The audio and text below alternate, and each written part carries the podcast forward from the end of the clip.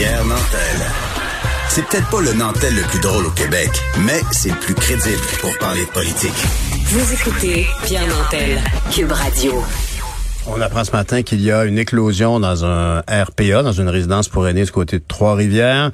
Est-ce qu'on a appris de nos erreurs dans les CHSLD ce printemps après le cataclysme qu'on a vécu? On va en discuter avec une personne qui a un point de vue bien particulier là-dessus. Il est professeur à l'École de santé publique de l'Université de Montréal. Il a été ministre de la Santé et des Services sociaux sous le gouvernement, de même que ministre responsable des aînés sous Pauline Marois. On parle avec le docteur Régent Hébert. Bonjour, Monsieur Hébert. Bonjour Pierre. Bonjour. Dites-moi, euh, votre impression actuellement, c'est est-ce qu'il y a matière à s'inquiéter relativement au CHSLD et au RPA, euh, malgré les mesures prises avec les nouveaux employés qui sont entrés dans les CHSLD? Ben, je pense qu'à court terme, on est capable euh, pour la, deuxième vague de faire mieux qu'on a fait euh, l'hiver passé. Euh, on a formé de nouveaux préposés. Il y a des mesures de, sécurité qui ont été implantées pour éviter les éclosions ou quand il y a une éclosion pour la contrôler. Il y a des centres COVID pour transférer les patients dans certains établissements qui ne peuvent pas avoir une zone chaude à l'intérieur de l'établissement. Alors, je pense que pour la deuxième vague, on a fait ce qu'il fallait pour être capable de mieux réagir et d'éviter l'hécatombe qu'on a connu euh, l'hiver dernier. Mais à long terme, je pense qu'on s'en va dans la mauvaise direction parce que euh, la réponse du gouvernement euh, après 5000 morts dans les CHSLD, ça a été, on va en construire d'autres. On va les appeler maisons des aînés, là, mais mhm. on va en construire d'autres institutions. Puis je pense que c'est pas la voie à prendre. Je pense qu'il faut plutôt favoriser le maintien à domicile. Non, je, euh, je vous comprends. Puis dites-moi d'ailleurs euh, là-dessus, il y a des gens qui évoquent le manque de protocoles stricts dans les résidences pour aînés. Est-ce qu'effectivement ça pourrait en faire la, la, prochaine zone vulnérable si éclosion il y avait? Ben ça, c'est un maillon faible, effectivement. Les résidences euh, pour aînés, c'est des résidences privées, hein, le mot euh, l'indique. Euh, et donc, je pense que de plus en plus, le gouvernement, l'État va avoir à se mêler de ça parce que la, qualité est souvent pas optimale dans ces résidences-là et les directives sont parfois mal ou pas interprétées correctement.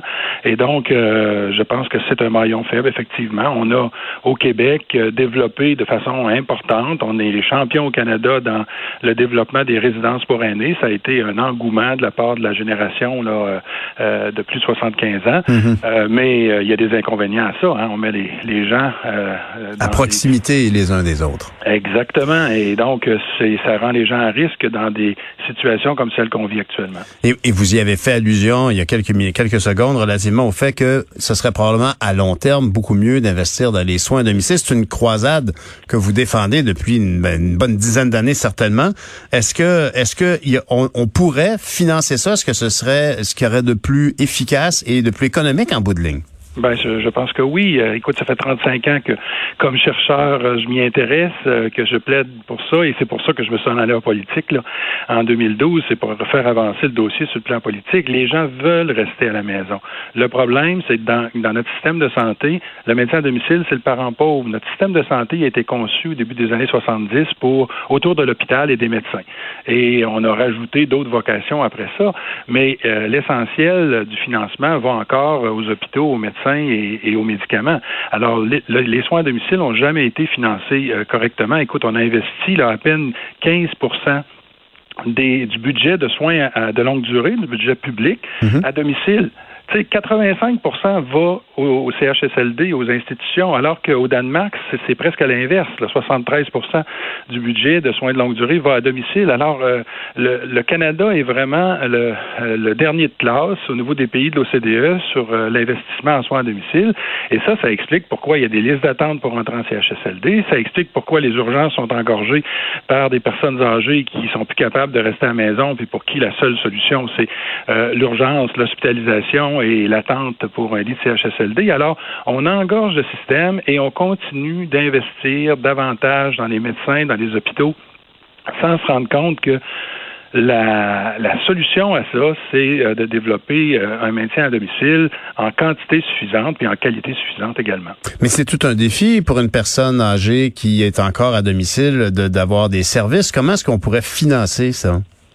Ben, si on continue à financer ça comme on le fait actuellement en finançant les établissements, l'argent se rend pas au service. Puis euh, j'ai une, preuve très concrète de ça. Quand j'étais ministre, on a investi 110 millions dans le budget 13-14 pour les soins à domicile. C'était une augmentation de 20% C'est pas rien. Et quand j'ai quitté la politique, je suis retourné à, la vie universitaire. On a fait une étude qui a suivi des personnes âgées de Sherbrooke, toutes les personnes âgées de Sherbrooke, de 2011 à 2015, sur tous les services qu'ils ont reçus euh, au niveau de, de la santé et des services sociaux. Ben, crois-le ou non, alors que je m'attendais qu'il y ait une augmentation des services de soutien à domicile en 2014-2015, ben, ça a été exactement l'inverse. Il y a eu une diminution. Ah. Pourquoi? L'argent est allé ailleurs. Euh, l'argent, tu le donnes aux établissements, les établissements le gèrent, puis ils vont euh, répondre aux priorités. Puis les priorités, c'est souvent euh, l'hôpital, bien sûr, qui va absorber les, les budgets les plus importants, puis où on retrouve des déficits. Alors, continuer à investir dans le maintien à domicile de la façon dont on le fait actuellement, ça donne rien. Il faut changer le mode de financement comme l'ont fait une quinzaine de pays à travers le monde et implanter un financement spécial pour les soins de longue durée. C'est ce qu'on appelle les assurances de soins de longue durée, ou moi, ce que j'ai appelé l'assurance autonomie. C'était un élément important du programme du gouvernement Marois. Malheureusement, euh, on avait tout préparé. Euh, le projet de loi a été déposé, euh, mais il y a eu des élections et, tout ça a été mis sur les tablettes. Mais je pense qu'il va falloir y revenir parce qu'il faut que le financement s'en aille à l'usager et ben, non pas à l'établissement. Tu donnes le budget à l'usager l'usager est évalué, il y a un plan euh, d'intervention qui est fait et l'usager décide ce qu'il veut faire financer dans son plan d'intervention par euh, son assurance autonomie. Et c'est comme ça qu'on peut euh, être capable de donner des services de qualité et en quantité suffisante aux personnes qui vivent à domicile. Puis crois-le ou non, quand on donne le choix aux gens avec cet argent-là, vous pouvez aller en CHSLD ou bien vous pouvez rester à domicile. Ben les gens ils restent à domicile ben euh, dans la majorité des cas. Mais c'est parce qu'effectivement c'est quand même tout un défi. Euh, je prendrai le cas de ma belle-mère. Euh, on a contacté le CLSC puis on, nous a dit écoutez s'il n'y a pas de perte d'autonomie, on peut rien faire pour vous. Ils nous ont référé à une coop. Euh, de services à domicile. La liste d'attente pour la coopérative menait certainement à plus d'un an. On a donc fait des recherches, on est allé du côté du privé et euh, les services d'accompagnement pour aller faire des courses ou aller chez le médecin ou pour faire du ménage, c'est toujours à peu près à 30 dollars et ça représente souvent un minimum de bloc de, 3 heures, donc près de 100 dollars. Est-ce que l'assurance autonomie pourrait couvrir ce genre de, de, de soutien-là? Ben, l'assurance autonomie, on le réservait aux gens qui ont vraiment une perte d'autonomie, là, euh, parce que euh, c'est la population qui la plus défavorisée actuellement. Tu si ta belle-mère avait une incapacité, des incapacités à, à, s'occuper d'elle-même à la maison, à, s'habiller, à faire le ménage et tout ça, je pense que la situation serait plus dramatique. Alors, on, on, on, on ciblait dans un premier temps les gens avec une perte d'autonomie et on a déjà dans le réseau un, un outil d'évaluation qui nous permet de mesurer la perte d'autonomie Mhm. Et on a un système de gestion qui permet de dire, ben, tel profil, euh, ça peut correspondre à euh, tant d'argent euh, dans un budget. Donc, si vous avez un profil 8 ou 9, ben, vous mhm. avez 200 dollars par jour. Et là, ben, vous regardez avec 200 dollars par jour, qu'est-ce que vous allez faire financer? Euh, avec ça pour euh, euh, être maintenu à domicile. Alors, c'est ça l'idée. On, on, remet l'argent, et des fois, ça peut même être d'argent comptant qu'on remet. Mhm. dans certains cas, les personnes handicapées plus jeunes, par exemple, eux autres, ils souhaitent recevoir le chèque et gérer eux-mêmes leurs services, donc engager leurs employés et tout ça. Alors, on, on permettait ce genre de, de moyens de, de, financer, mais en général, pour les personnes âgées, ils préfèrent, eux, choisir les services et que l'État distribue ben oui. les montants par contrat aux gens qui ont été choisis. J'imagine euh, les gens qui nous écoutent puis qui vous ont entendu dire 200 dollars, disons, pour une journée. De, ça demeure beaucoup moins cher que de rassembler les gens dans un CHSLD où le coût quotidien par personne est plus élevé que ça.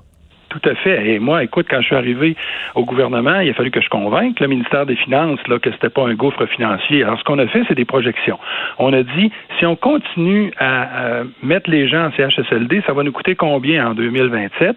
Euh, ça va nous coûter 3 milliards, point 5 si on continue à faire ça.